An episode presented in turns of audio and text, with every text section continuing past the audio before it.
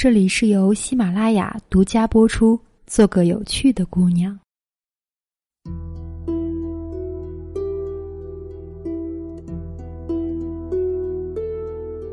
亲爱的听众朋友们，大家晚上好，我是周公子。一个听众问我，发现一个现象，在同水平的人群中，如果你越舍得自己的时间。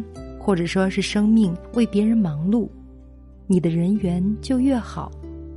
若吝啬的话，你将这个有价值的时间投资在自己的学习上，那么成绩可能提升，但人缘会减弱。除非你突破超越周遭，做到让人仰视。你认为两者之间应该如何平衡呢？首先，我该对这位女性听众表示赞赏。他不仅懂得将时间等同于生命，更懂得当你突破自己的既有圈子，做到让周遭仰视，那么所谓的人缘便又该重新的划定和计算了。不要认为提问是一件简单的事，像这样一个有一定思考基础，又能表达出大多数人困惑的问题，看似简单，但要表达完整，也不是那么容易的。不信可以自己试一下。之前我被问到，为什么我的节目中不是男同胞占大多数呢？我们往往有一个偏见，就是女性偏爱感性的文章，而男性偏爱理性的。但在女性经济独立的比例越来越高以后，女性对于自我成长的需求和在深入思考方面的积累，丝毫不逊于男性。而我在男性中却见到了更多的反例。回到这个有价值的问题，我们先来看看人缘是什么。人缘指的是你与他人的关系。我们说的人缘好坏，通常指的是他人对待你的态度如何。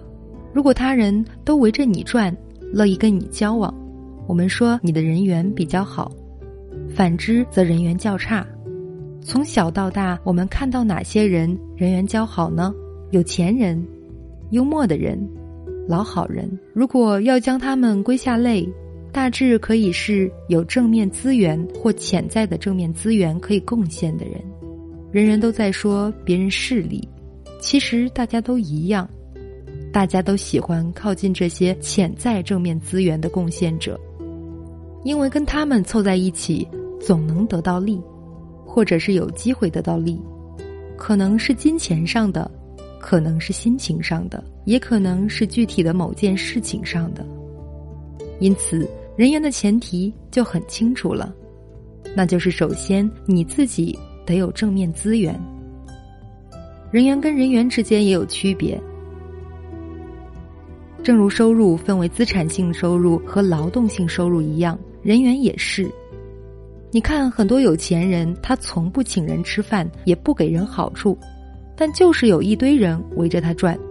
我把这位称之为资产型人员，他的好人缘建立在他有让人图谋的地方，所以哪怕他什么恩惠都不施，只要潜在的收益期望存在，他的好人缘就会一直存在。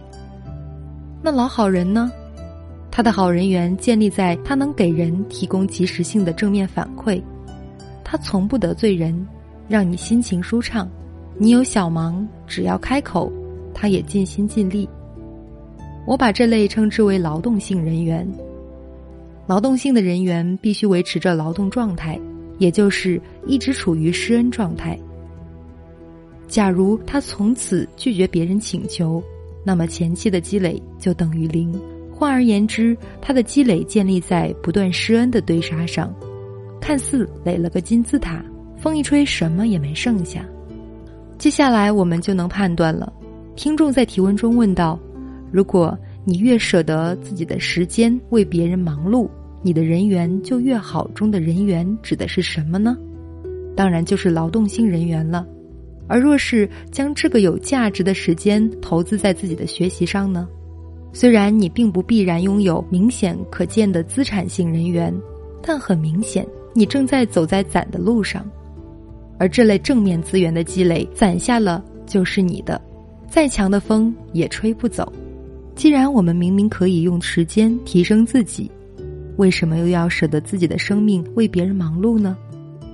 在我们的正面资源吸引力不足的前提下，我们都希望通过积累一些劳动性人员，让自己更有安全感。为什么会更有安全感呢？因为我们在未来期望得到回应。佛家说广结善缘，我们指望的是他人的知恩图报。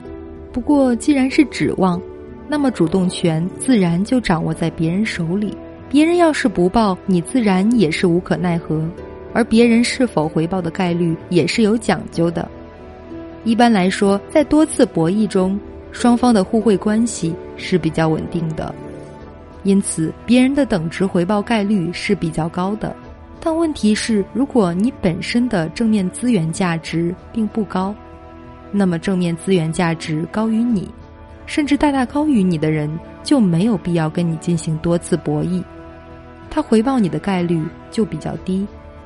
所以我们就能知道，为什么有些人为大神做了很多事，但要大神一个小小的回报却不得，因为大神没有跟你进行多次博弈的必要性。因此，如果要大神为你做某件事，你得先努力成为一个至少价值与他相差并不大的人，你能提供给他几乎同等的正面资源以供交换，那么你们的缘分就牢靠的多了。所以，人缘这个东西，它是个变量。很多看似人缘好的人，其实只是保持着继续经营和输出，一旦断了，功夫就全白费了。而很多看似人缘一般，甚至有点孤僻的人，突然哪天价值大幅飙升，人缘就全来了。因此，我们得判断自己所拥有的人缘到底是劳动型人员还是资产性人员。我们干的事儿有没有积累效应？如果自己本身的价值还处于低位，那么当一个老好人的单位时间利用率是非常低的，近乎于零。也就是我们不该付出自己的时间去取悦别人，以赢得所谓的人缘。如果自己已经拥有了一定的社会价值，也成为了资产性人员的受益群体中的一员了。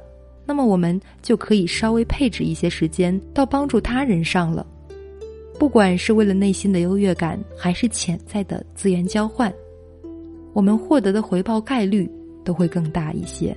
这时，同样是在帮助他人的这项行为上，我们的单位时间利用率就会更高。如果有喜欢本节目的朋友，可以订阅我的节目，在节目更新的第一时间，您将会收到我节目更新的消息。今天的节目就分享到这里，晚安。